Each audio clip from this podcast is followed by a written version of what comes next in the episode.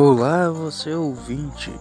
Quero fazer um convite a vocês para ficarem ligados nos nossos poemas, mensagens e músicas a todo vapor. A cada segundo, cada minuto da sua vida vai passar por aqui. Poemas que vão te tocar o coração, fazer lembrar do passado, sempre que precisarem.